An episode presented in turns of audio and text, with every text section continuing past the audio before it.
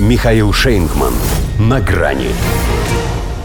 Англосаксы в ударе США и Британия атаковали Йемен. Здравствуйте. На грани. Закон сохранения американского доминирования в действии. Ведь по нему, если в одном месте их убудет, то в другом они непременно объявятся. Сбежали из Афганистана, зацепились за Украину, опозорились там, ударили по Йемену. Аккурат в день, когда Белый дом устами координатора Кирби объявил, что помощь, которую мы предоставляли Киеву, заглохла. А через пару часов в Красном море началось. Пошумели. Нашли такие они на ком оторваться изо всех своих сил. Впрочем, Верховному их не хватило даже на то, чтобы объявить об этом вслух – Несмотря на анонс экстренного обращения к нации, Джо Байден ограничился лишь официальным сайтом. Авиаудары США и Британии призваны показать, что враждебные действия против свободы морской навигации не останутся без ответа. Объяснился он за акт агрессии против суверенного государства. Хотя ровно 4 года назад в той же письменной форме утверждал, что у Трампа нет полномочий ввязывать нас в войну с Ираном без одобрения Конгресса. Сам он обошелся без санкций Капитолия, но все же знают, что это вместе 3-4 другое. Во-первых, он не Трамп. Во-вторых, это война не с Ираном, а с проиранской группировкой. В-третьих, не война, а так попугать. Наконец, нет времени на церемонии, надо спасать международное судоходство.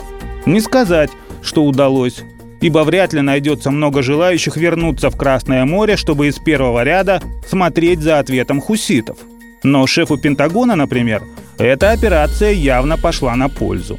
Он впервые после своей таинственной госпитализации заговорил.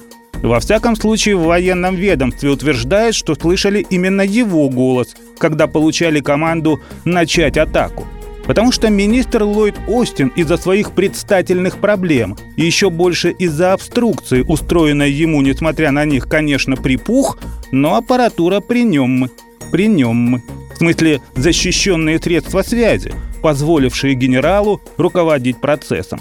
Вставал ли он ради этого с койки и переодевал ли больничную пижаму, неизвестно. Но ведь доказал своим критикам, что в форме, поэтому какая отставка? Забудьте. Словом, вот ты какой страж процветания, как назвали они эту свою зорницу. Ладно, если бы только с больной головы, так еще и с такой же простаты – при этом страж, но далеки они от народа. Тот уже собирался у Белого дома и требовал убрать руки от Йемена. Даже иные конгрессмены-демократы в бешенстве. Да и от цели удара тоже далековато. Мишени, да, поражены. Еще бы. Более сотни высокоточных снарядов, включая томагавки из атомной подлодки «Флорида». Но это ружье так долго висело на стене, что хуситы успели перепрятать значительную часть арсенала – и мстя их, говорят они теперь, будет ужасной. Старый маразматик Байден, правда, пригрозил из своего сумасшедшего дома без колебаний предпринять дополнительные меры в случае необходимости. Но по закону их сохранения это значит, что Китаю приготовиться. Тайвань следующий. До свидания. На грани с Михаилом Шейнгманом.